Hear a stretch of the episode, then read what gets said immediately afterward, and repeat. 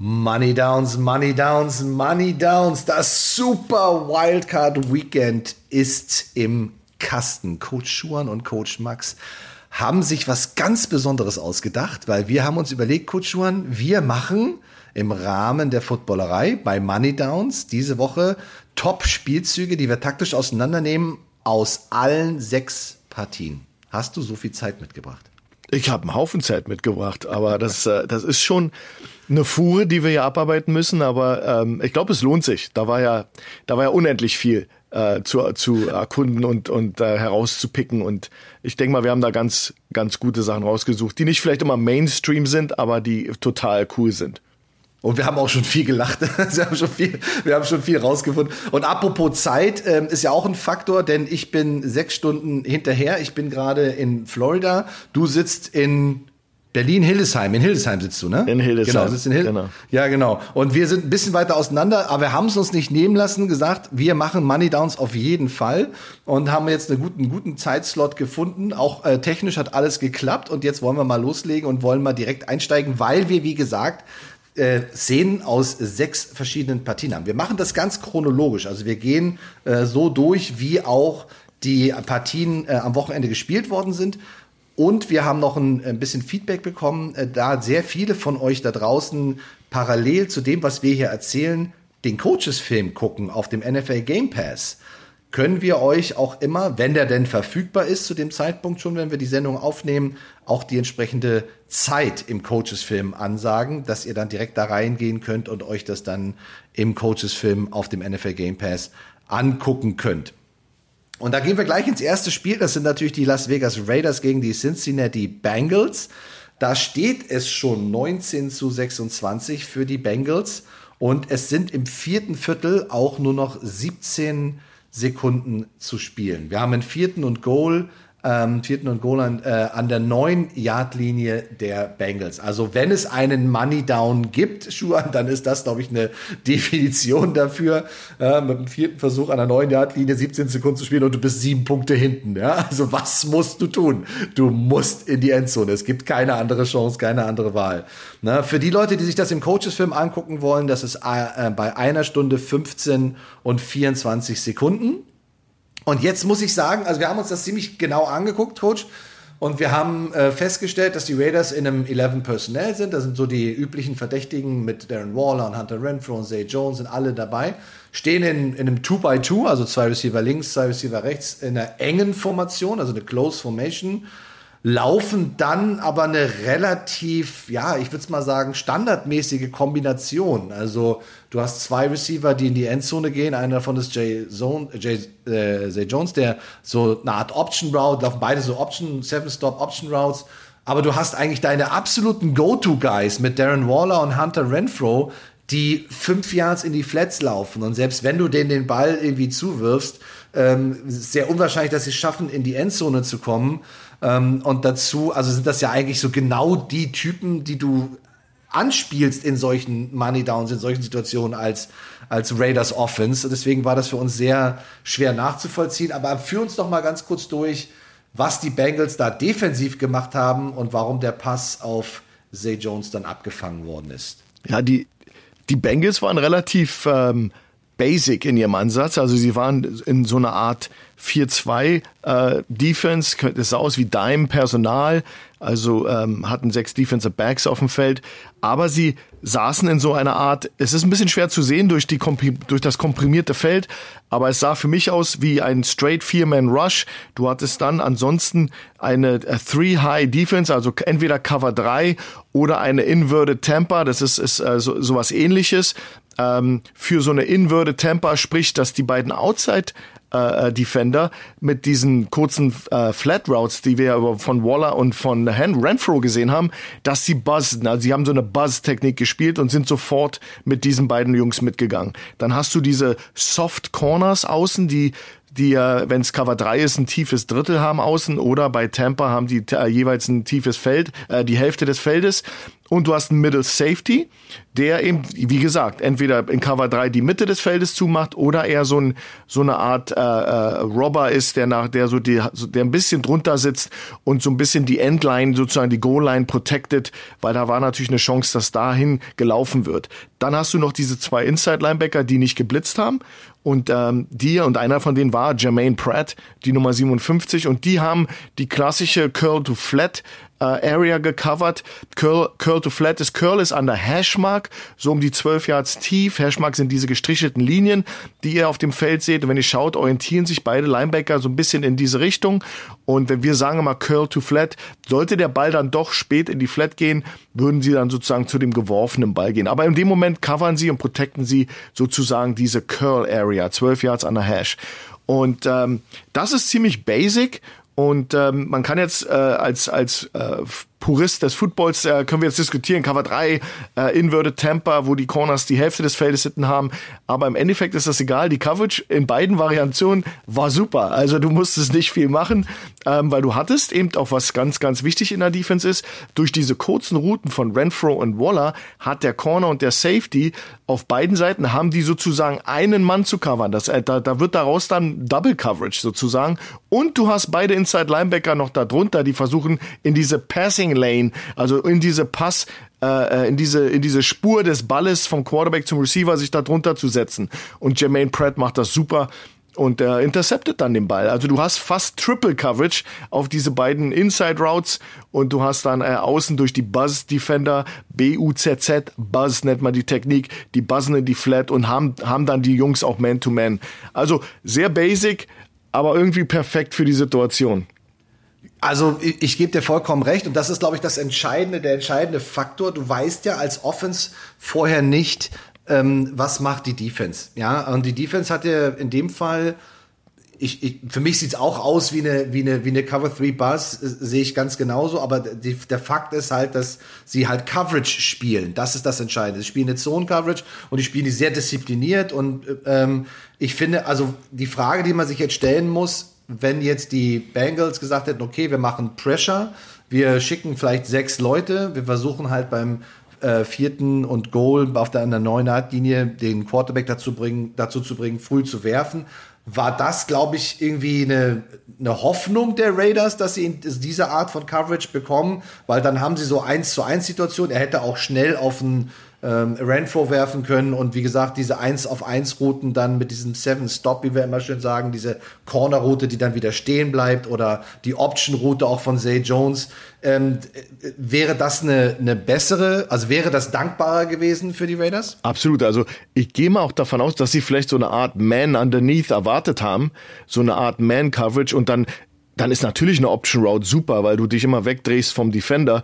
Äh, du kannst diese äh, Seven Stop Route rennen, du kannst eine, eine Bang Eight, das ist so eine Skinny Post Route. Also all diese Dinge hätten dann gut funktioniert, aber die äh, Bengals machen eben, äh, tun ihnen nicht den Gefallen. Die, die sitzen einfach drüber und ähm, machen den Raum ganz, ganz eng an der, an der Goal-Line.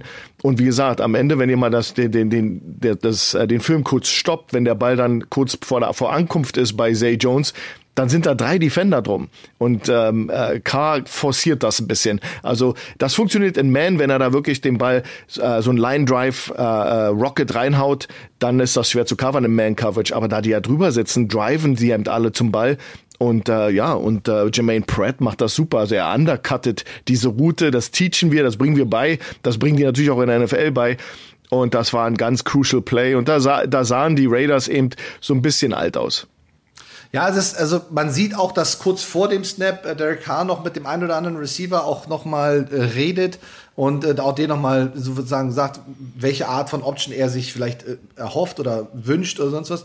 Äh, ich muss aber auch nochmal den Raiders irgendwie so ein bisschen irgendwie die Frage auf, einfach muss ich einfach stellen, geht nicht anders.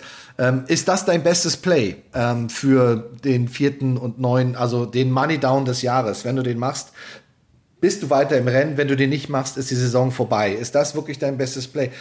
Wäre nicht etwas, was zum Beispiel die Chargers letzte Woche gegen die Raiders gemacht haben, effektiver, wo du vielleicht drei Receiver auf eine Seite stellst, auch gerne in so einer Bandformation, da hast du ja auch sehr, sehr viele Variations-, Kombinationsmöglichkeiten. Und dann nimmst du einen Darren Waller oder einen Hunter Renfro als eins zu eins auf eine Seite um dann so eine, so eine Insel vielleicht sogar zu kreieren, bisschen Aufmerksamkeit auf die Bunch zu kreieren und dann so eine 1 zu 1 Situation zu schaffen äh, mit deinen Top-Leuten, weil in der Kombination sind effektiv zwei Leute in der Endzone und du musst in die Endzone. Also ein 5 Yard äh, Five and Out Pass schmeißen, der dann an der 3 Yard Linie getackelt wird, nützt dir auch nichts. Also ähm, das ist das wäre das nicht etwas, was man offensiv ähm, wäre das nicht eine bessere Option gewesen oder gingen die Raiders schlichtweg davon aus, dass sie eine Man-Free bekommen und dann eins auf eins ihre Routen laufen können? Also wenn Sie das äh, jetzt grundsätzlich erwartet haben und dann wirklich Ihre ganzen Münzen darauf gelegt haben, dann waren Sie äh, sträflich äh, unvorbereitet. Also ich, ich, ich gebe dir vollkommen recht. Du machst natürlich, und ich rede als Defense-Trainer, du, du packst natürlich sehr viel mehr Stress auf die Defense, wenn du alle Receiver in die Endzone schickst. Also das ist ja so eine Art, ich habe das schon vorher gesagt, eine Hail Mary-Situation. Nicht Hail Mary in dem Sinne, dass der Ball weit geworfen wird. Die sind ja an einer an einer, in einer Red Zone, aber es ist dieselbe Idee. Du hast ein Play und du hast ein Play zu verteidigen. Ja, und jetzt erzählt mir ihr mir da draußen mit zwei, äh, netto zwei Receivern, die in die Endzone gehen und, und äh, drei Defendern da, da drüber und da drunter jeweils oder alle in die Endzone, dann, dann wird da natürlich, ähm, dann wird's ein bisschen enger da oben und die Leute haben eine Chance, sich freizulaufen und du forcierst eben auch Fehler in der Coverage, ja. Aber sie haben es eben den Bengals echt leicht gemacht und ähm, ich wäre natürlich als Offense-Coach, der ich aber nicht bin, ähm, wäre ich natürlich mit allen in die Endzone, in was für einer Konstellation auch immer. Da, da kann man natürlich immer drüber streiten, ob Bunch gut ist oder oder Empty oder was auch immer. Ja, du hättest ja auch Empty spielen können und get, let's get genau. in, let's get in the Endzone genau. und äh, Parkplatz-Football vom VW zum Mercedes. Ja, ja. lauf dich frei. Ja. Äh, aber frei. genau, aber das das war eben überhaupt nicht kein Stress auf die Defense. Das müsst ihr euch so überlegen, wenn Safety drüber sitzt und keine Man-Verantwortung hat, dann dann liest er die, die den Quarterback. Also die haben alle die Augen auf den Quarterback und dann breaken sie sozusagen auf seinen Wurf. Da lesen wir den QB Indicator. Das ist die Frontschulter, das ist der Front die Fronthand. Wenn der dann recoilt und zeigt, jetzt werfe ich den Ball, dann müsst ihr euch so überlegen, das so vorstellen, dass dann alle driven auf diesen Punkt. Und wenn es drei Defender gegen einen Receiver sind, puh, da musst du aber, also das wird schwer.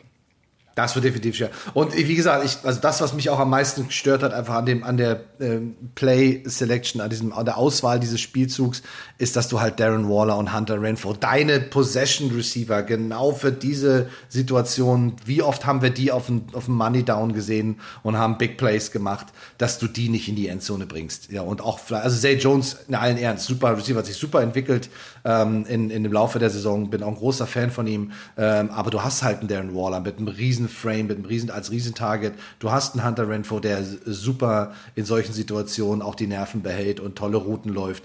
Ähm, also jeder von diesen Spielern wird seine wird sein Paket an Spielzügen haben, genau für solche Situationen, für Dritter und Zehn, Vierter und Zehn, jetzt waren es sogar nur neun Yards ich glaube, dass die, die Raiders da schon sehr nervös äh, waren am Ende und gesagt haben, okay, das ist jetzt das, womit wir gehen. Wir erwarten eine bestimmte Coverage. Aber das, wie gesagt, das hat mich ein bisschen gestört in der ganzen Situation. Aber ähm, es geht ja auch nicht nur immer um den letzten Spielzug im Spiel. Es gibt ja auch Spielzüge im Laufe des Spiels, die das Spiel extrem beeinflussen.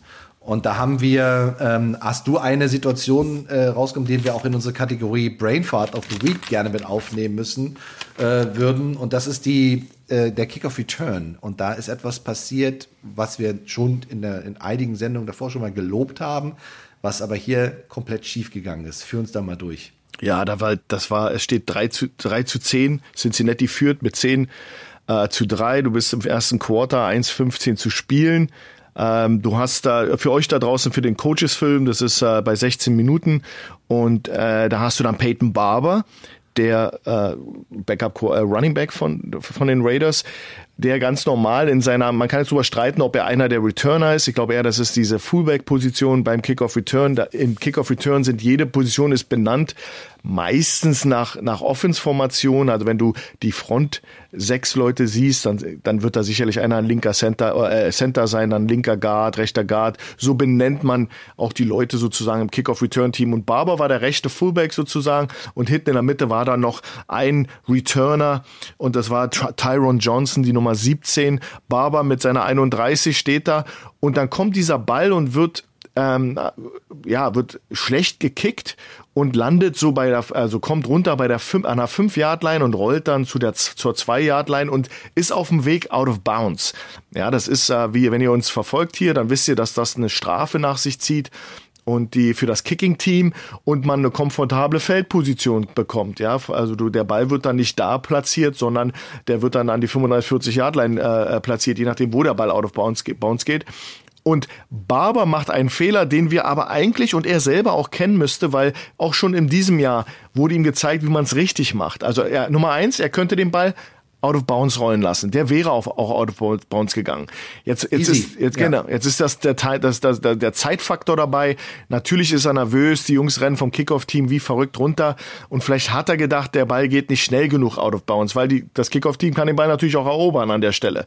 Das ist ein aber, freier Ball, genau. Genau. Aber Barber macht da einen absoluten Panik-Move und fängt den Ball und step dann out of bounds. Und wenn du den Ball im Feld recoverst, dann wird der Ball als Return-Team, wer auch immer, dann wird der Ball da platziert. Das wäre dann also die Zwei-Yard-Line der Raiders. Und wir haben aber mehrere Beispiele, diese Beispiele gehabt für sehr smarte Special Teams Play, wo du dann siehst, dass dieser Mann so nah an der, Line, an der, an der Sideline, wenn du ein Körperteil in des Inbounds hast und ein Körperteil out of bounds, ja, das heißt also dein linker Fuß und dein rechter Fuß und dann den Ball fängst, dann ist das ein Ball, der out of bounds war, egal ob er jemals out of bounds gegangen wäre. Und das hätte dann diese Strafe für das Kicking-Team nach sich gezogen.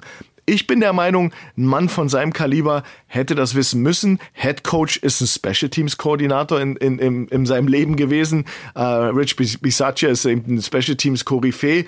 Und das war, da weiß, da weiß ich, da hat er sich tierisch drüber geärgert, weil ja. das war so eine Kurzschlussreaktion.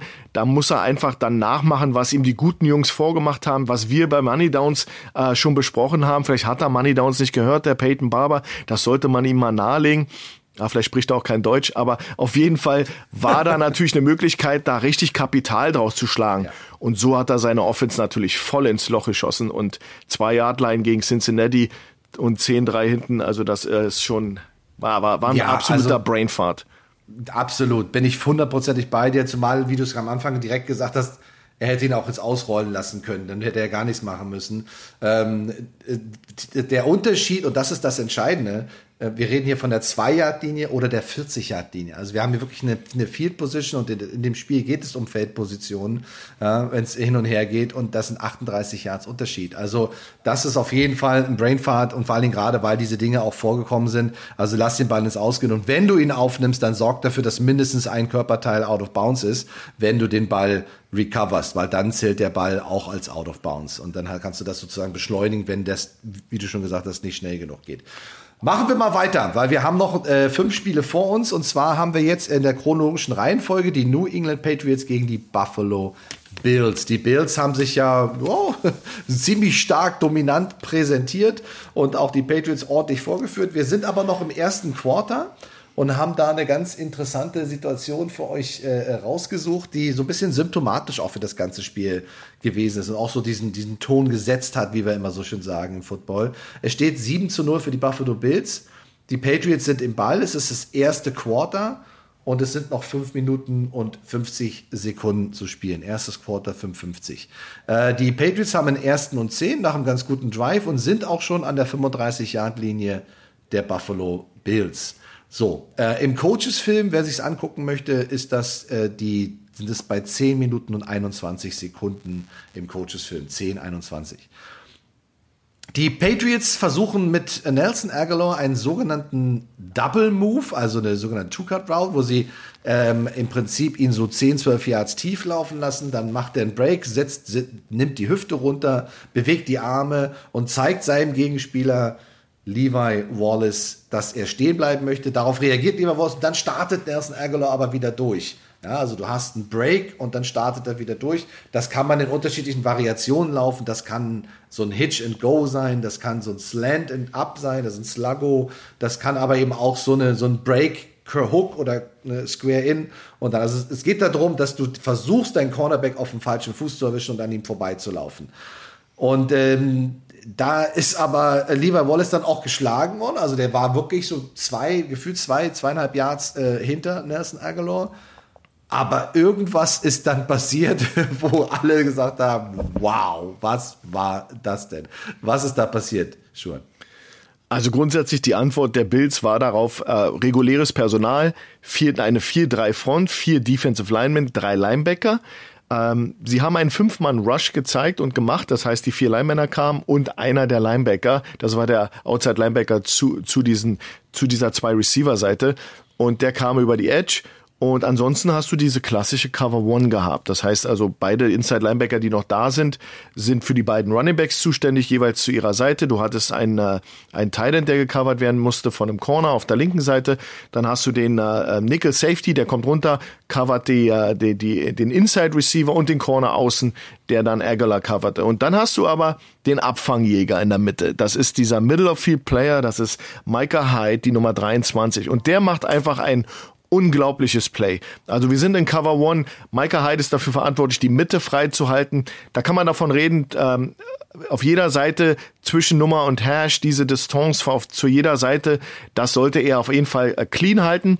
Ähm, hier haben wir eine Situation, wo der so, also der Micah Hyde hat eine Range für ein Safety, die ist unglaublich. Also erstmal lässt er sich durch die Inside-Route äh, äh, des Slot Receivers, der ja sozusagen so, eine, so ein Decoy ist, der soll ihn binden, den davon lässt er sich nicht ähm, ähm, ähm beeinflussen, weil der gebumpt wird. Da wird also, der kommt nicht mal von alleine Scrimmage runter. In erinnert euch, in der NFL die ersten fünf Yards darf Kontakt gemacht werden mit den Receivern.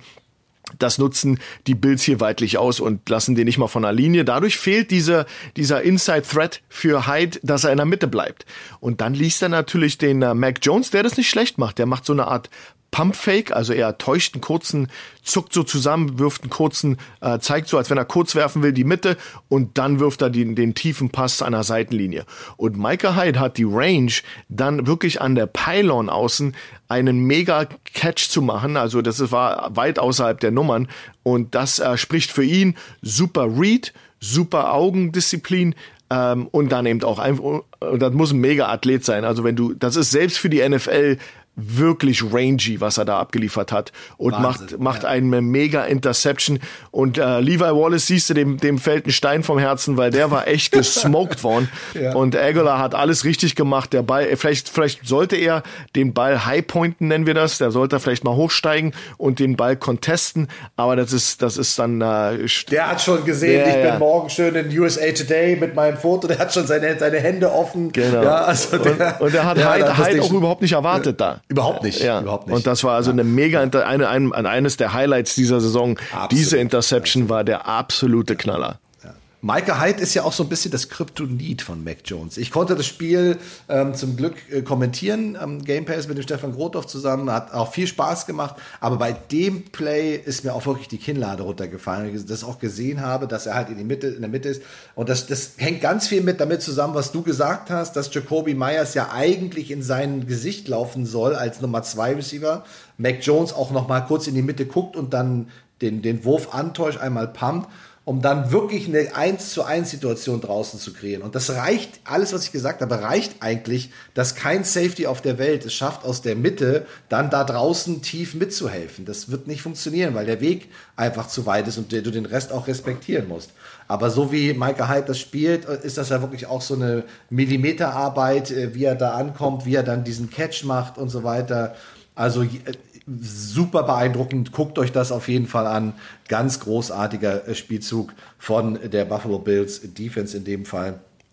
Und eine Wahnsinns-Interception von Micah Hyde, ja, die, die man auf jeden Fall, äh, über die man noch reden wird. Also die war sehr, sehr beeindruckend. Hast du erwähnt, dass es beim Coaches-Film bei 10, 21 ist? Ja, genau. Bei genau. 10 Minuten 21 im Coaches-Film könnt ihr euch das super angucken. Vor allem diesen Laufweg von Micah Hyde, wie er erst so in der Mitte ist und dann nach außen geht und auch so den perfekten Winkel nimmt, abspringt und dazwischen kommt und äh, wie du schon gesagt hast, lieber Wallace, puh, okay, ja, vielen Dank, ne, dass, das, dass das keine, keine sechs Punkte waren. Weil das geht, das geht wirklich schnell. Das war ein super Play, das ist auch genau das richtige Konzept und auch in der Situation eigentlich genau das, was für die, für die Patriots spricht. Und Mac Jones wirft ja auch einen super Ball. Man kann ihm überhaupt keinen Vorwurf machen. Also, wenn Micah Hyde da nicht ist, wovon man eigentlich nicht ausgehen sollte, ist das ein easy Catch. Ja, ist wie bei den Warm-ups ja, für, für Aguilar. Aber das äh, war schon sehr, sehr beeindruckend. Guckt euch das an, ist eine, ist eine tolle Sache.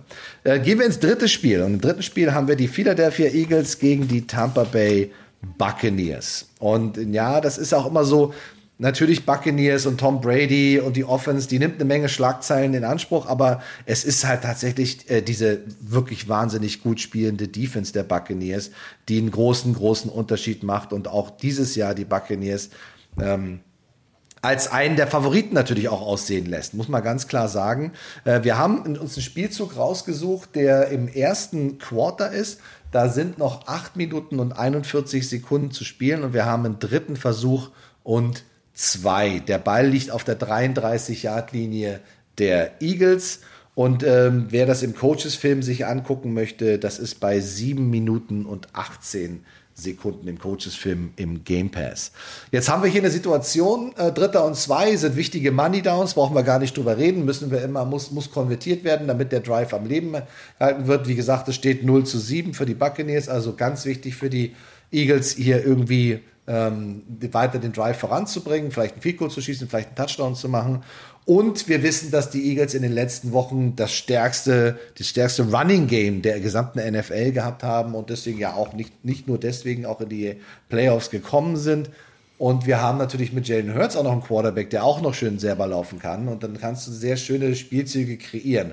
Und was die Eagles hier machen, ist aus einem 11 Personnel, also Tight End und drei Receiver und einen Running Back, spielen sie einen ja, Quarterback Power, aber auch mit einem Read. Das heißt, er hat einen Running Back, den er so lateral an sich vorbeilaufen lässt und die linke Seite der Offense inklusive äh, Götter dem Titan blocken alle down. Ein Guard kommt auch noch von der rechten Seite auf die linke Seite rüber. Also ein richtiges Power-Konzept, wie wir es kennen. Und normalerweise hast du im Power ja so ein Fullback, äh, oder ein Age, so ein Vorblocker, der noch so den Endman rausblockt, damit du dann mit dem Pulling Guard und dem Ballträger da hinterherlaufen kannst. Ja, in, bei den Patriots zum Beispiel macht diese Aufgabe dann Jakob Johnson, der macht dann diesen, diesen Kickout. Ja, aber hier wird der End gelesen und durch diese Bewegung zwischen Quarterback und Running Back muss der End eine Entscheidung treffen. Geht er mit dem Running Back nach außen, zieht der Quarterback den Ball raus und geht geradeaus selber geht der End rein, äh, kann er dem Running Back den Ball geben und es ist kein Edge-Player mehr da. So, das ist jetzt sozusagen aus der offensiven Sicht das Play. Und das ist auch ein super Spielzug. Also für einen dritten und zwei top. Ja, also die, die zwei Yards machst du in vielen Situationen, machst du die besonders mit der starken Offensive Line, mit einem mobilen Quarterback und dem guten Running Back. So, aber die Defense der Buccaneers, die hat was dagegen, Schuhan. Wie haben die das verteidigt und wie kann es sein, dass so ein Play im offensiven Backfield gestoppt wird. Na, und warum wir das auch ausgewählt haben, war eben diese, diese absolute Dominanz gegen den Lauf mal zu illustrieren, weil das ist äh, für einen Offense-Koordinator und eine, eine Mannschaft natürlich so frustrierend, weil dieses Play war ja für Minus Yards, das war Tackle for Loss und das war chancenlos. Also da war, das war Assignment Football par excellence. Das war also von den Buccaneers richtig cool gemacht die waren in einer 4-2 ähm, also vier D-Linemen haben, haben zwei Linebacker noch auf dem Feld gehabt ähm, und haben eine Over-Alignment gemacht zum Feld. Das war also weg vom, vom diesem Hip. Goddard war ja, ist zwar als Titan da, aber ist in so einer Hip-Position.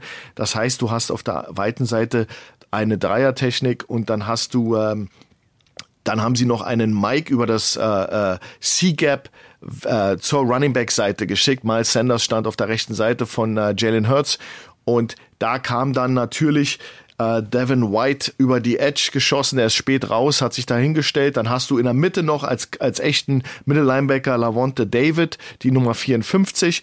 Und dann, ganz, ganz, ganz wichtig, Jordan Whitehead, der als die Nummer 33 steht über Goddard. Das ist sein Mann, weil wie sie sind in einer klassischen Cover One Free, also ein Middle of Field Safety und darunter hat jeder eine Verantwortung, eine Coverage Verantwortung. Whitehead hat Goddard, die Nummer 88 der Eagles und liest den. Das ist sein, sein, sein Key, sein Schlüssel. Man gibt diesen, die, den, den Spielern immer einen Schlüssel. Und er liest den Endman on the Line, das ist in dem Fall Goddard für ihn, den E-Moll und liest, was macht der? Der blockt in diesem Play down. Das heißt, der engaged und, und blockt sozusagen. Also er blockt down und Whitehead ist der Mann, auf dem wird die, auf, auf Whitehead wird dieser Read gespielt. Jalen Hurts liest ihn. Und ähm, äh, was, was ähm, Whitehead so toll macht, Jordan Whitehead, ist, sobald er den Kontakt sieht vom Tight End auf den nächsten Mann in Zeit, squeezed er und nimmt Luft aus dem Play. Also er kommt nach vorne und nimmt sozusagen Luft aus dem Play, macht den Raum klein. Und jetzt siehst du, wie, wie er genau weiß, was die spielen, dass sie nämlich den QB Power Read spielen. Äh, er weiß auch garantiert, dass er nicht attackiert wird vom Backside Guard. Das ist Sua Opeta, das ist die Nummer 78 der Eagles, weil in diesem Konzept blockt der nämlich rum, kommt rum, geht unter Whitehead durch und will, will äh, den Middle Linebacker blocken, Lavonte David. Das ist also das ist sein Key. Jalen Hurts muss das lesen. Der muss jetzt Whitehead, äh, ähm, Whitehead lesen und hat, macht einen schlechten Read. Whitehead committet ja. nicht, committet nicht, weil Whitehead ist assigned, das sieht man auf den Quarterback. Der spielt den Quarterback. Weil du siehst im selber, in selber, in derselben Situation wie Lavonte David, der sieht den Pulling Guard, der an, das ist für ihn sein Underkey. Er sieht also äh, Opeta pullen und scrapt sofort rüber zu dieser Seite und wäre dann sozusagen der, der auch für den für Miles Sanders zuständig wäre. Hätte jetzt Jalen Hurts mit Whitehead in, in seinem Gesicht den Ball jetzt an Sanders gegeben, was ich erwartet hätte bei dem Look. Ähm, äh, dann hätte äh, David eine Chance gehabt, den niederzurennen zur Sideline. Ja, das war auch das Spiel, der Spielzug ging auch zur, zur Boundary. So, jetzt zieht Jalen Hurts den Ball raus und will Opeta folgen. Aber Whitehead, Whitehead hat nicht reagiert auf Sanders und crasht in ihn rein.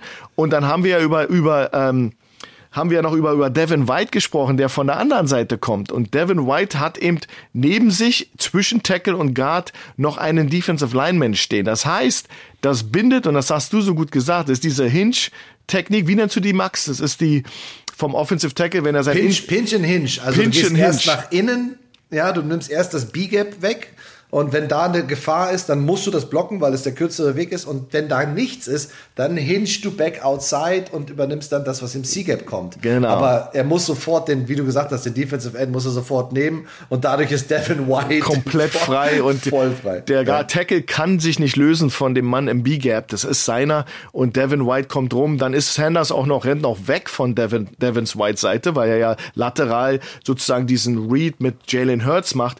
Das heißt, der Devin White packt die, das Fadenkreuz aus und weiß genau, Nummer eins Eagles, das ist meiner, den terminiere ich jetzt. Und genau das passiert. Ein Sandwich, Whitehead und äh, äh, Devin White schlagen ein. In dem Moment wusste ich, äh, das wird ein langer, langer, langer Abend für die Eagles, weil dieses Play ist eigentlich ziemlich schwer zu stoppen. Er hätte den Ball Miles Sanders geben müssen. Bloß ja, nochmal, das ja. war in die Boundary und äh, äh, Lavonte David war auf dem Weg schon dahin. Also von der, Vert von der Verteilung, ja. ja. wir nennen das OTT, over the top. Mhm. Und äh, David war unterwegs. Also schaut euch das mal echt in Ruhe an, wie dieses, das nennt man Assignment Football. Und da haben die dieses Play komplett auseinandergenommen, die Buccaneers. Und da, das war großartig zu sehen für einen Defense Coach wie meiner einer. Ja, da sieht man auch wieder, wie viel Zeit da reingeht. Ja, das musst du ja einmal, okay, das ist das Play, was sie in den Situationen gerne laufen. Alles klar. Wenn wir die und die Coverage, die und den Stunt spielen, alles klar, können mehrere Sachen natürlich passieren. Aber wenn das Play kommt und du musst ja in Bruchteilen von Sekunden musst du ja Entscheidung treffen, äh, siehst du den Teil den Downblocken, attackierst du sofort im Backfield, zwingst den Quarterback dazu, eine ganz schnelle Entscheidung zu treffen und vielleicht sogar eine falsche Entscheidung zu treffen. Das ist dann genau der Punkt. Ja, und natürlich wollte Jalen Hurts gerne den Ball selber laufen. Natürlich wollte er dem, dem Guard hinterherlaufen, gar keine Frage. Aber das haben sie so aggressiv und so klasse verteidigt. Und dann musst du überlegen, dann hat der, der, der Defense Coordinator hat dann einen Gameplan. Dann musst du das erstmal in der Theorie deinen Spielern erstmal sagen, okay, wir wollen das und das und das. Dann musst du das im Training durchlaufen, damit die genau wissen, wo sie landen, was sie machen müssen. Ja, also das, das, das ist ein weiter Weg, um dahin zu kommen. Aber wenn du dann da bist und genau diese Downs stoppst, dann dominierst du auch ein Spiel und dann gibst du deiner Offense den Ball schnell wieder und wenn die angeführt wird von Don Brady, dann passieren in den meisten Fällen auch gute Dinge. Also ähm, kein spektakulärer Spielzug, aber wie du genau wunderschön gesagt hast, schon ein ganz entscheidender Spielzug, wo man sagt, okay, wenn, wenn du sowas siehst, ja, wie, wie diszipliniert und, und aggressiv eine Defense so einen Down stoppt, dann weißt du, da geht, das wird schwer, das wird ein langer Tag. ja. Okay, wir haben ähm, im nächsten Spiel haben wir die San Francisco 49ers gegen die Dallas Cowboys und das war wirklich auch ein super Spiel, was wahnsinnig viel Spaß gemacht hat zu gucken und auch bis äh, in die letzten Minuten, Sekunden unglaublich spannend geworden ist. Ähm, die 49ers haben super gespielt, haben sich auch in eine komfortable Position gebracht. Die Cowboys irgendwie hatte man das Gefühl, dass sie das ganze Spiel immer auf irgendwas warten, dass irgendwas passiert, was nicht passiert ist. Am Ende haben sie dann noch mal ein bisschen Gas gegeben, hatten dann auch noch eine Interception, konnten dann auf 17 zu 23 verkürzen und jetzt haben aber die 49ers den Ball und äh, es, wir sind wie gesagt schon im, im vierten Quarter und die Cowboys brauchen den Ball ganz dringend zurück, haben auch schon ihre Timeouts verloren. Wir haben einen dritten und zehn und äh, es sind nur noch 1 Minute und 21 Sekunden zu spielen. Das heißt, wenn die äh, Dallas Cowboys sie jetzt stoppen, bekommen sie nochmal den Ball, könnten theoretisch nochmal übers Feld marschieren, vielleicht sogar eine Hail Mary schmeißen und das Spiel sogar gewinnen, weil sie nur sechs Punkte hinten liegen mit 23 zu 17. Ähm, die Run-Wahrscheinlichkeit in diesem Down äh, ist nahezu gleich äh, 100 Prozent. Ja, also äh, du wirst nicht den Ball werfen, um irgendetwas zu riskieren, Du gibst dem Running Back den Ball, weil die Dallas Cowboys kein Timeout mehr haben. Mit 1,21 kannst du noch mal locker 40, 45 Sekunden, je nachdem wie lange der Spielzug läuft, die Uhr runterlaufen lassen und kannst der Gegner so wenig Zeit wie möglich auf der Uhr lassen. Aber die 49ers sagen, wir machen nicht Run-Formation und laufen mit Fullback irgendwie da stumpf rein beim dritten und zehn. Nee, wir versuchen den First Down zu machen. Weil wenn wir den First Down haben, ist das Spiel sofort vorbei. Und die Dallas Cowboys haben keine Chance mehr an den Ball zu kommen. Du kannst aufs Knie gehen, kannst die Zeit runterlaufen lassen. Und diese Spielzugauswahl, die jetzt kommt, hat mich so fasziniert, dass ich sagte, das müssen wir unbedingt mit reinnehmen. Ähm, und dass die Dallas Cowboys das genauso sehen mit der hundertprozentigen Wahrscheinlichkeit, ist die Tatsache, dass du zehn Verteidiger innerhalb von drei Yards an der Line of Scrimmage hast. Also da ist richtig Alarm vorne, weil sie genau wissen, okay, das wird ein, ein Run werden. Vander Esch, Leighton Vander Esch hat ja schon den Drives davor ganz entscheidende Downs davor, ganz entscheidende Tackles gemacht. Also er hat ein super Spiel gemacht, gerade am Ende dieses Spiels. Aber die 49ers und Kyle Shanahan sind sehr kreativ und haben natürlich auch eine Menge Waffen. Und eine dieser Waffen hat auch in dem Spiel eine ganz entscheidende Rolle gespielt. Das ist Debo Samuel mit der Nummer 19. Und der steht draußen als äh, Single Receiver. Wir haben auch eine kurze einen Shift mit Kyle Juszczyk, der dann mit äh, Kittle und Brandon Ayuk auf der rechten Seite in so einer engen Trips-Formation steht. Und dann äh, ist Garoppolo im, äh, in der Shotgun mit Mitchell und es gibt aber nur einen angetäuschten Lauf. Und dann passiert etwas schon, womit kaum einer gerechnet hat und was auch also von der Execution, vom, vom Design her gigantisch ist, oder? Also was, was ist da passiert? Ja, wenn man sich die, die, das Spiel der 49ers genau anschaut, so eine Art Play hätte man schon erwarten können, weil sie haben ja sehr viel diese Rocket Toss Plays gemacht, wo der Samuels so ein Toss Sweep rennt mit viel Raum. Das war auch einer seiner Touchdowns, wunderschön. War ja so eine Art Rocket Toss, nennt man das aus dieser Orbit Motion. Aber äh, hier bei einer Stunde 15:35 beim Coaches Film hast du natürlich einen komplett unmoralischen Spielzug. Also als Defense Coach finde ich das eine, eine, Frechheit. Aber man muss das mal auseinandernehmen. Das ist wirklich, wirklich cool. Äh, Dallas ist in der 4-2 Nickel Defense. Das heißt, vier Linemänner, zwei Linebacker, äh, extra Defensive Back auf dem Feld und in Cover One Free. Also wie gesagt, NFL ist ja auch viel Man-Coverage. Und ähm, du hast äh, Parsons und äh, Thunder Ash, das sind die Nummer 11 und 55 als, als diese beiden Middle Linebacker. Und jetzt hast du, jetzt startet dieser Spielzug und du hast äh, der Look, der klassische Look für beide Linebacker, den sie sehen, also ihr Eye Candy ist so ein Counter, Counter Train nennt man das, oder das sind jetzt äh, zwei Leute, die auf eine Seite rüberpullen, plus ein Counter Step. Das seht ihr gut bei dem Running Back, wie er sich öffnet, Mitchell, und dann sozusagen ähm, Elijah Mitchell öffnet sich und dann geht er aber doch in die andere Richtung, deswegen Counter. Äh, da kommt dieser Begriff her. Und du hast eben ähm, den rechten äh, Guard und eben Kittel, die das, die, die, die das zeigen. Ähm, das Unmoralische dabei ist, dass das natürlich äh, nur angetäuscht wird und dann gibt's sozusagen so ein ich bin gar nicht sicher, ob es ein Handoff oder ein Quick Pitch war. Auf Kurz, jeden Fall gibt es genau. einen kurzen mhm. Pitch zu Samuel, der dann aber eine so eine Art Reverse läuft, also sozusagen wieder sich äh, ähm, äh, über Außen bewegt, viel Zeit zum Lesen hat, die Seitenlinie sucht. Aber man muss sich mal den, die Blocking-Schemata anschauen. Erstmal Kittel, der zeigt ja, als wenn er zur anderen Seite rüber pullt, das nennt man Pulling, und stoppt dann aber nach drei, vier Schritten und wird dann Vorblocker für Samuel. Also der gibt äh, den Inside-Linebacker den Look, ja okay, Counter-Trade, zwei Linemänner pullen rüber, der Running Back macht einen Counter-Step, alles sieht nach Counter-Tryout aus und dann stoppt Kittel und wird der Vorblocker für Samuel äh, auf der anderen Seite. Dann hast du zwei äh, Linemänner, das ist der äh, linke Guard und der äh, rechte Tackle, die leaken das nennt man Leaken, die, die blocken down. Das würden sie auch bei einem Counter machen, würden sozusagen down blocken, aber sie würden natürlich, wenn sie das normalen Counter spielen, würden sie nach zwei, drei Schritten Kontakt machen.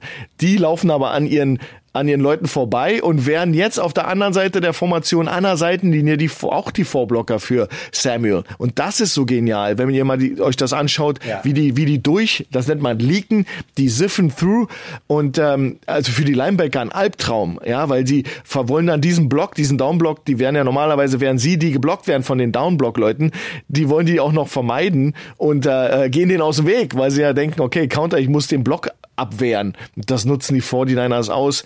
Äh, absolut frecher Spielzug und äh, super gemacht und dieses ganze Scheme, äh, Counter-Tray antäuschen, Linemänner tun so, als wenn sie die Linebacker attackieren, rennen dann aber weiter zur Seitenlinie, um, um den Safety, also die Force, die, das Force-Element zu blocken und den Cornerback. Und das ist, äh, das ist so geil zu sehen. Und, äh, und Kittel ist ja das sozusagen die, die, das Sahnehäubchen auf allem, ja. Nach links rennen, stehen bleiben und dann doch Vorblocker werden, ist so geil. Also ja. ich, ich, ich krieg mich gar nicht ein. Ja, also das war wirklich sehr, sehr beeindruckend. Kittel hat am Ende des Plays, also kurz vor dieser First Down Markierung, und wir müssen dazu sagen, die, die 49ers haben das nicht geschafft. Es sah zwar im ersten Moment so aus, als ob es ein First Down ist, Spiel vorbei, aber es waren dann, gab dann nochmal Review und dann war es dann doch noch ein Inch, was gefehlt hat. Und äh, auf jeden Fall Fakt ist, dass die Cowboys tatsächlich nochmal an Ball gekommen sind. Aber die Tatsache, dass sie hier ähm, versucht haben, diesen First Down mit diesem Spielzug zu machen. Und Kittel hat ganz am Ende, kurz vor dieser First Down Markierung, noch einen wichtigen Block umlaufen. Also setzt er diesen Block von ähm, ein Verteidiger, der aus der Mitte kommt, dann ist es ein easy First Down. Aber er guckt noch mehr Downfield, guckt noch mehr, äh, was von vorne kommt, äh, sozusagen, wenn er da ein bisschen die Schulter dreht und nach innen geht. Aber das, die Tatsache, dass du in so einem Spielzug am Point of Attack beim, bei dem First Down nochmal drei Vorblocker hast, ja, das ist wirklich ein super Design und genauso muss das auch sein. Wer sich das angucken möchte, du hast es schon angesprochen, im Coaches-Film ist es bei einer Stunde 15 Minuten und 35 äh, im, im Coaches-Film. Da könnt ihr auf jeden Fall nochmal reingucken, dass ihr das auf jeden Fall seht. Aber das war wirklich vom Design her, vom Aufbau her, also brutal auch für die Defense, ja, wie sich da alle durchschleichen und dann auf diese Seite rüberkommen. Und die, die Cowboys verteidigen das tatsächlich noch recht gut. Also muss man ganz klar sagen, die haben alle einen ganz guten Winkel, aber haben halt auch fast Absolut, alle Blocker ja. im Gesicht so. Und äh, und Debo Samuel kann ja mit dem Ball super laufen und äh, springt dann da wirklich, äh, wirklich zur Richtung First Down. Und das war extrem, extrem knapp, dass er diesen First Down nicht gemacht hat. Ja.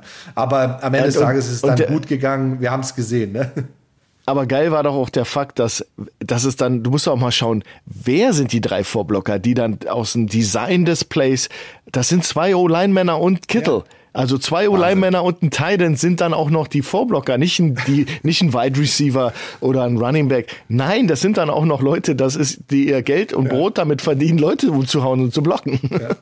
Super, absolut super. Also müsst ihr euch angucken, tolles Play, tolle, tolle äh, Variation und vor allem sich auch nicht damit zufrieden zu geben, ja, wir laufen jetzt hier, ihr, ihr könnt kein Timeout nehmen, sondern den Anspruch zu haben, wir wollen dieses Spiel jetzt entscheiden. Wir wollen das Spiel jetzt gewinnen. Ne? Ich denke mal, die Dallas Cowboys, das tut mir auch sehr leid, äh, ich weiß, du hast gewisse Sympathien, aber äh, die Regel sagt, dass der Umpire den Ball setzen muss und ja, nicht der ja, Center. Ja. Und nicht der, aber gut, es war, ging auch alles sehr, sehr schnell in dem Moment, und, aber das war schon sehr hochdramatisch. Ich hätte gerne die letzte Sekunde noch gesehen, muss ich sagen. Ja, das hätte, hätte mir noch sehr gut gefallen, hätte zu dem Spiel wirklich gepasst.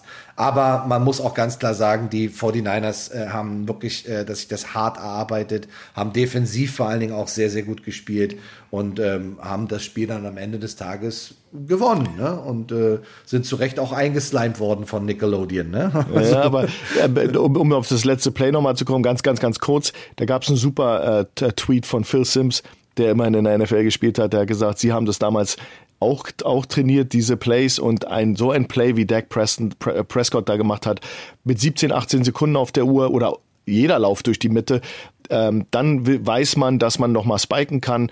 Die Dallas Cowboys haben es probiert mit 14 Sekunden. Das heißt also, egal ob man nun Sympathien für die Cowboys hat oder nicht, das, das ist eine Regel, 17, 18 Sekunden und dann kannst du noch spiken und äh, wenn du das natürlich äh, einfach über Bord wirfst, dann soll man sich nicht wundern und mir bricht das Herz und ich bin natürlich äh, Cowboy-Fan und aber aber das sind so Fehler, die du einfach nicht machen kannst äh, und und Zeit und und und ähm, Timing ist natürlich das A und O in dem Business, ja. Absolut. Also könnt ihr euch auch nochmal angucken. Ist eine schöne Szene. Allgemein sehr gutes Spiel. Hat mir richtig gut gefallen am Wochenende. Hat richtig Spaß gemacht, das Spiel zu gucken.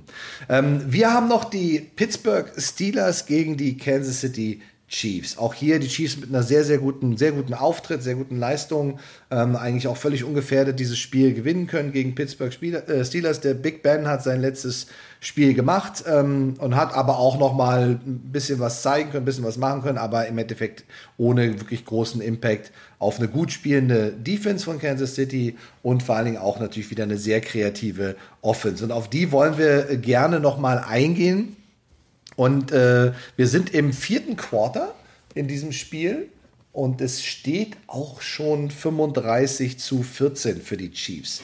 Ja, es sind zwar noch 14 Minuten und 24 Sekunden zu spielen und die äh, Kansas City Chiefs haben einen ersten Versuch und Goal an der zweieinhalb Yard Linie der Steelers. Ja, und äh, da passiert was ganz Interessantes, das sage ich gleich, aber im Coaches-Film ist das bei 56 Minuten und 10 Sekunden. Also wer sich das im Coaches-Film angucken möchte, 56 10 habt ihr genau diese Szene, die wir euch jetzt hier zeigen wollen. Und ich werfe jetzt mal eine Theorie in den Raum, Schuan. Ja, ich sage jetzt einfach mal, es gibt in der Offense der Kansas City Chiefs gibt es drei Fraktionen. Es gibt einmal Andy Reid, das ist uns allen klar. Es gibt einmal äh, Eric Bieniemy als Offensive Coordinator, der sicherlich auch sehr kreativ ist und auch tolle, tolle Calls macht über Jahre hinweg, wirklich ganz hervorragend.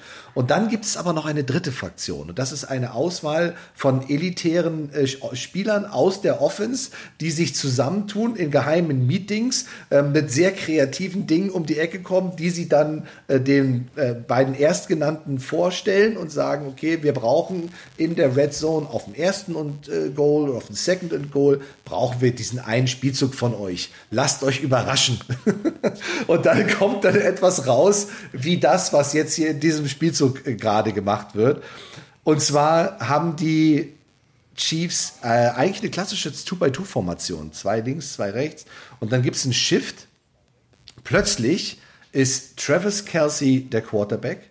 Und sie landen in so einer, ja, früher nannte man das Wishbone. Es war eine Wishbone-Formation aus der, mit einer Shotgun, also mit Kelsey in der Shotgun und dazu auch noch Open, also nicht mit zwei Teilen, sondern mit zwei Wide Receivers, die äh, draußen stehen. Und links von Travis Kelsey hast du Tyreek Hill, rechts hast du Derek McKinnon, den Running Back, und hinter Travis Kelsey hast du Patrick Mahomes. Patrick Mahomes, nachdem der Shift äh, fertig ist und alle stehen für eine Sekunde, geht auch noch Mahomes in diese, ja, wir nennen das, du nennst das Tier Motion, also so eine, so eine Speed Motion ganz nach außen raus, äh, relativ schnell. Bisschen Eye Candy, aber auch nicht zu äh, missachten, weil der kann ja auch einen Pass fangen, gar keine Frage. Und jetzt machen die Chiefs etwas, dass sie ähm, mit Tyreek Hill macht Kelsey so, so, so eine Zone Read, das kennen wir auch schon, ja, weil dann ist äh, nämlich Kelsey auch schon mal so ein, so ein Power, QB Power, wie wir ihn gerade bei den Philadelphia Eagles erklärt haben, auch schon mal selber gelaufen. Und deswegen bauen sie darauf jetzt auf und zeigen genau diese Action mit Tyreek Hill, dann macht er auch noch einen Schritt nach vorne, aber dann macht er etwas, ähm, womit wir alle nicht gerechnet hat, und zwar wirft Travis Kelsey dann plötzlich einen Pass ja, auf Byron Pringle ähm, über die Mitte. Und äh, da muss ich dich fragen, als äh, neu von mir nominierter Defense Coordinator der Pittsburgh Steelers, äh, lieber Schuan, warum hast du dich denn darauf nicht ausreichend vorbereitet? Weil du dich auf so einen Kram nicht vorbereiten kannst. Also du hast natürlich, ich, ich gebe dir vollkommen recht, da trifft sich diese, diese Gruppe äh, bei, in der Cafeteria der Chiefs und sagen, hey Andy, Andy, wir haben hier ein neues Play äh, aus der Highschool damals, in meinem Juniorjahr oder so. Also das ist so frustrierend, was die da abliefern, aber es ist auch wiederum genial. Das ist so, ein so so ein Pop-Pass von Kelsey, der war noch nicht mal richtig gut gemacht, der sah noch ein bisschen komisch aus, aber am Ende des Tages war das natürlich äh, total outcoached und out ausgespielt spielt und das ist diese Unberechenbarkeit. Du siehst die Steelers, die, die, haben nicht, die haben kein Adjustment gemacht. Die sind in einer 4-3-Defense mit einem Over-Alignment. Over heißt einer im A-Gap beim Center, dann auf der anderen Seite vom Center im B-Gap einer und dann hast du außen zwei Fünfer-Techniken außerhalb des Tackles. Das ist unser Standard-Over-Alignment. Was sie ganz interessant machen, was aber keinerlei Rolle spielte für dieses Play, könnt ihr euch mal anschauen. Sie haben TJ Watt, haben sie in so eine Art Flex-Position gestellt und Highsmith, ja, also Alex Highsmith, die 56, äh, äh, replaced äh, TJ Watt rechts als Defensive End. Das erlaubt dann TJ Watt, der ja eigentlich ein, vom Hause aus ein D-End ist, sich über das A-Gap zu stellen auf der linken Seite von dieser Formation. Vielleicht war das so ein Adjustment weil sie erwartet haben, dass Kelsey diesen, diesen Ball, dieses Powerplay spielen will. Also das, da denke ich mal, war das so ein bisschen ein Adjustment zu, zu den Gimmick, was die Chiefs da machen. Und wie du genau sagst, wenn du die Wochen, die letzten Wochen verfolgst, dann hat Kelsey daraus Power Runs gemacht mit beiden Runningbacks als Vorblockern und hat den Ball in die Endzone gequetscht. Und wenn du jetzt natürlich einen TJ Watt übers A-Gap stellst, ist das anders, als wenn du da einen Linebacker drüber hast. Von daher war das ein Adjustment genau dafür. Hilft nur nichts in dem Fall, weil Kelsey vorhat, den Ball zu werfen. Ja, über den Kopf von TJ Watt. Ähm, das war äh, genial gemacht und äh, ich fand auch zum Beispiel, ja. äh, schaut mal, ähm, Mahomes ist auch vollkommen frei außen. Ja, ich meine, ja, er würde den Ball ja. nicht zugeworfen bekommen, aber die sind im Man-Coverage äh, und Mahomes ist natürlich jemand, den du covern musst. Und wenn du Man-to-Man Cover Zero bist, dann äh, hat jeder eine Verantwortung und ja, den lassen es einfach laufen. Ja, natürlich. Und das, das Gemeine ist ja auch noch, deswegen ist es ja auch so feige und unmoralisch, äh, dass Byron Pringle ja auch noch Block zeigt. Also er zeigt ja auch noch direkt, ich will dich blocken und läuft dann erst seine Route. Und ich denke mal schon, also wenn jetzt äh, Kelsey, die, wenn diese Route jetzt ja eine Ein-Mann-Route in, in Anführungsstrichen, aber wenn der jetzt ausrutscht oder es nicht schafft, diesen Inside-Release zu bekommen oder einfach nicht da ist, dann hätte man vielleicht sogar noch einen Pass nach außen zu Holmes sehen können. Also da sind immer Optionen drin, auch wenn sie sehr unwahrscheinlich sind zum Teil und man natürlich mit der ersten und der zweiten Option geht. Aber das, äh, die, du hast vollkommen recht, diese Execution und dieser, dieser Spaß auch dabei, dieser Kreativität, ja, da, das mit reinzubringen. Du merkst, die freuen sich wie kleine Kinder auf diese Situation und sind sehr kreativ in diesen Situationen. Und wir haben es auch in früheren Money Downs Sendungen schon immer wieder angesprochen. Es gibt kaum ein Team, was kreativer in dieser Red Zone Situation ist. Und ähm, oft sind es auch diese auf dem First Down oder Second Down genau diese Spielzüge, die dann die Defense auf dem falschen Fuß erwischen und dafür sorgen, dass du es in die Endzone schaffst und eben keine Field Goal schießt, sondern du schaffst es in die Endzone zu kommen, Touchdowns zu machen. Und das ist, spricht für die Chiefs, das spricht für die Kreativität, das macht Spaß zuzugucken, es macht Spaß, das zu analysieren und wie gerne, Schuren, würden wir beide äh, in dem Meeting Room sitzen, wenn diese Dinge besprochen oder vorgeschlagen werden? Wer kommt mit der Idee um die Ecke? Woher kommen diese kreativen Spielzüge? Wer ist da der Mastermind? Ist das Andy Reid mit dem Cheeseburger in der linken Hand und ein, genau. Laserpointer in der rechten Hand und sagt, pass mal auf hier, also ihr habt jetzt eine ganz neue Idee. Ist es Eric Bianemi äh, oder ist es halt wirklich eine, eine Gruppe von Spielern, die sagen, okay, oder vielleicht geben die Coaches denen auch diese Freiheit und sagen, seid kreativ fürs nächste Spiel. Wir wollen ein, zwei Variationen aus dem, was wir bis jetzt gemacht haben, von euch sehen. Wie gern wären wir dabei, ich, ich, oder?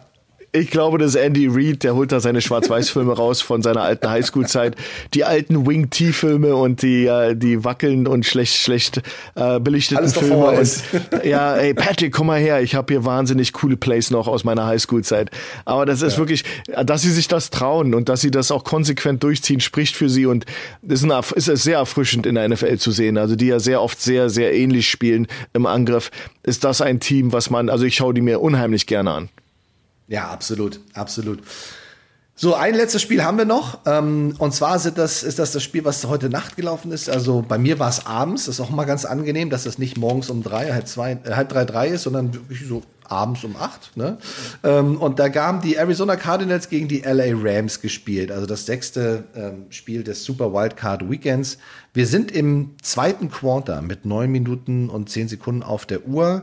Es gibt noch keinen Coaches-Film. Jedenfalls jetzt, wo wir die Sendung aufnehmen, gibt es noch keinen Coaches-Film. Aber vielleicht findet ihr die Stelle trotzdem. Zweites Quarter, neun Minuten zehn zu spielen. Wir haben einen dritten Versuch und vier von den Rams und sie sind an der 44-Yard-Linie der Cardinals.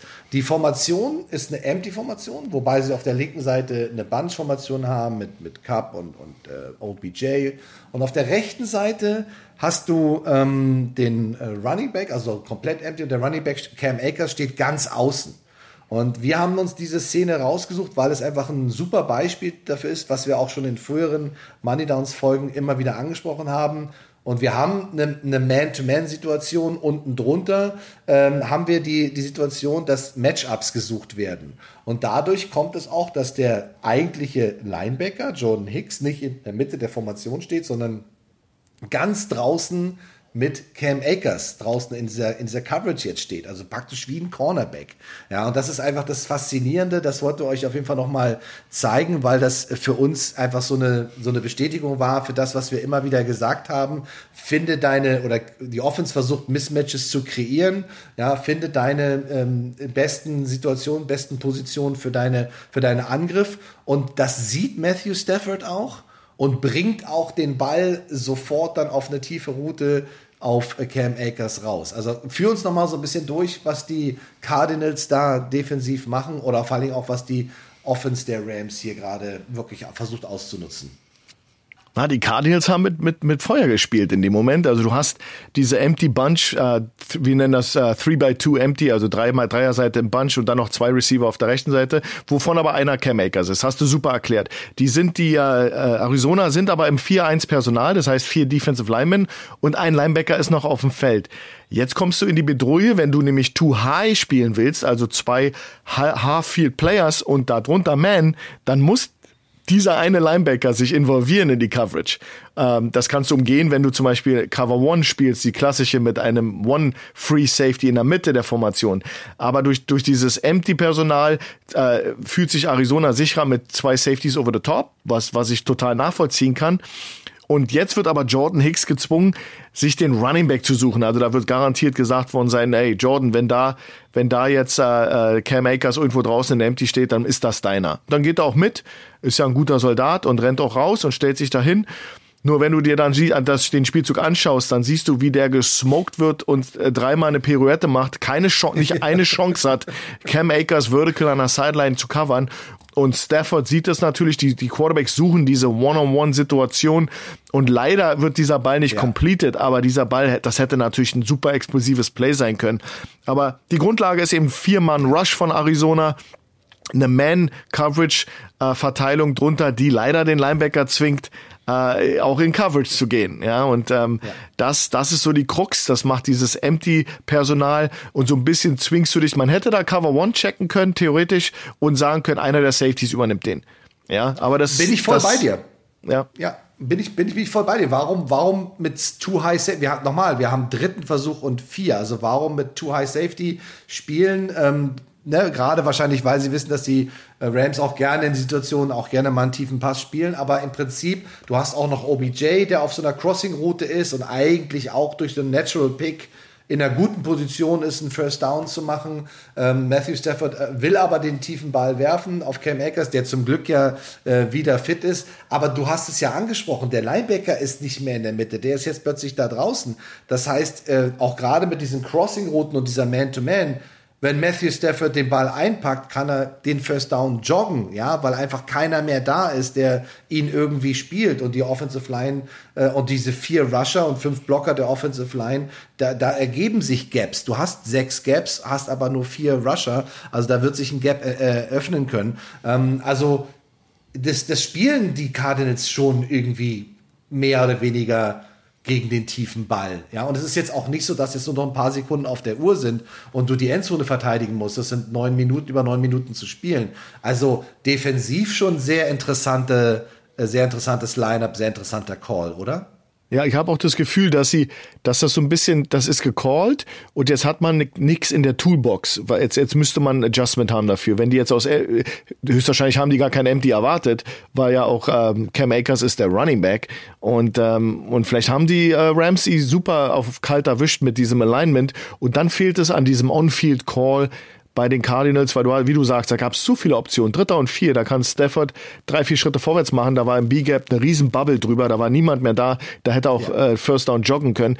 Aber du hast eben das Gefühl, hat das Gefühl, dass die Cardinals eigentlich sozusagen ähm, überrascht wurden und getrappt wurden in einer Defense, die nicht optimal war die geht, die kannst du machen, wenn du da natürlich einen Mika Parsons hast oder andere, die da außen mit jedem mitrennen können. Aber Jordan Hicks ist implementiert und das war leider ähm, sehr offensichtlich zu sehen, dass er mit das Matchup Cam Akers und I, das funktioniert einfach nicht. Und ähm, Keine Chance. aber es ist nichts passiert. Arizona hatte Glück, Ball war incomplete, aber das war natürlich ein Ausrufezeichen und so ein bisschen Schreckerlebnis. Und ich wette mit dir an der Seitenlinie äh, wurde das äh, Microsoft Surface heiß heiß diskutiert, alle standen drum und hier, wenn die das machen, müssen wir aber da raus aus der Defense. Dann sollten wir das vielleicht nicht nochmal machen. Ja, super. Also die Rams haben mir auch auf ihrem Auftreten auch echt gut gefallen. Ne? OBJ ist auch angekommen, also hat, spielt eine gute Rolle, eine wichtige Rolle, gar keine Frage. Äh, Cooper Cup ist immer noch eine, eine Granate. Knaller. Ähm, Cam Akers ist jetzt wieder dabei. Die Defense. Ich habe sogar Weddle in, in, der Defense gesehen, ja, der wieder am Start ist, der eigentlich schon retired ist und wieder zurückgekommen ist. Also ich glaube, die Rams wollen das wissen. Das wird auch noch mal ein ganz schönes Brett werden. Jetzt sind auch, glaube ich, eine ganze Menge wirklich Top-Teams dabei. Und äh, wir haben, äh, auch wenn wir jetzt so ein bisschen so, wir haben ja jetzt alle sechs Spiele gemacht aus dem Super Wildcard Weekend. Und wenn wir uns jetzt überlegen, okay, wir gehen jetzt in die, in die nächste Woche, äh, diese Divisional, und dann haben wir ähm, die AFC und die NFC, dann haben wir in der AFC haben wir die Bengals, die zu den Titans müssen. Die Bengals waren ja äh, Nummer 4 Seed, müssen jetzt zu den Titans.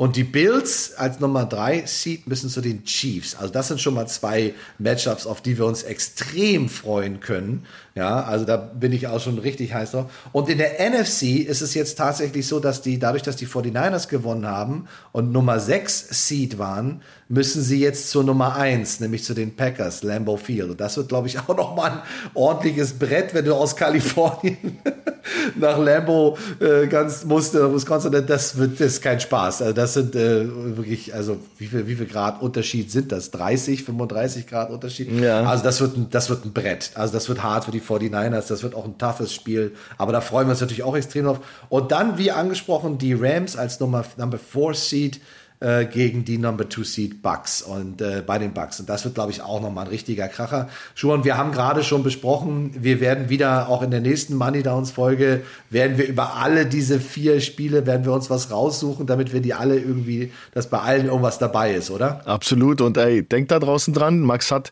euch ja angedroht, dass wir euch abfragen werden. Also, also macht eure Hausaufgaben, geht auf die Coaches, auf, auf den Coaches-Film und ey, lasst uns alle besser werden. Und äh, lasst uns alle Experten werden für diesen Sport, dass uns auch gar keiner was nachsagen kann von Übersee. Ach, die haben da keine Ahnung drüben in Deutschland. Ja, von wegen. Ja, wir lernen das Spiel, wir bringen uns das selber bei und äh, die werden noch Augen machen. Aber bleibt am Ball und seid fleißig. Das hast du, das hast du schön gesagt, weil der, der, der Sport geht so tief und hat so eine also unglaubliche Facetten und so viel Kreativität und so viel Neues. Ich meine, wir sind beide seit über 30 Jahren dabei und wir sehen jedes Wochenende Dinge, wo uns die Kinnlade runterfällt, die Augenbrauen sich hochziehen. Also nenn mir einen Sport, wo das so ist. Ja, es ist wirklich faszinierend, was da auch jede Woche wieder abgeliefert wird. Und du hast es schön gesagt, wir, wir, das, was wir sehen, das, was wir erkennen, das wollen wir weitergeben. Nehmt es an, guckt es euch an, entwickelt euch weiter, ob ihr äh, Fans seid, ob ihr Coaches seid, ob ihr Spieler seid, äh, hört euch das an, guckt euch das an. Ähm, es wird euch besser machen und es wird den American Football in Deutschland besser machen. Wir freuen uns auf die nächste Woche. Wir freuen uns aufs nächste Wochenende. Das wird ein absoluter Kracher. Ich muss mal gucken, ob ich hier vielleicht nicht noch Tickets für das Spiel in Tampa Bay kriege. Das wäre doch ganz interessant. Da mache ich ein schönes Selfie, schicke euch das rüber. Und ähm, wir machen auf jeden Fall dann Anfang der Woche wieder Money Downs mit allen vier Spielen. Und denkt immer daran, heute ist nicht alle Tage. Wir kommen wieder. Keine Frage. Macht's gut, ihr Lieben. Go Footballerei. Tschüss.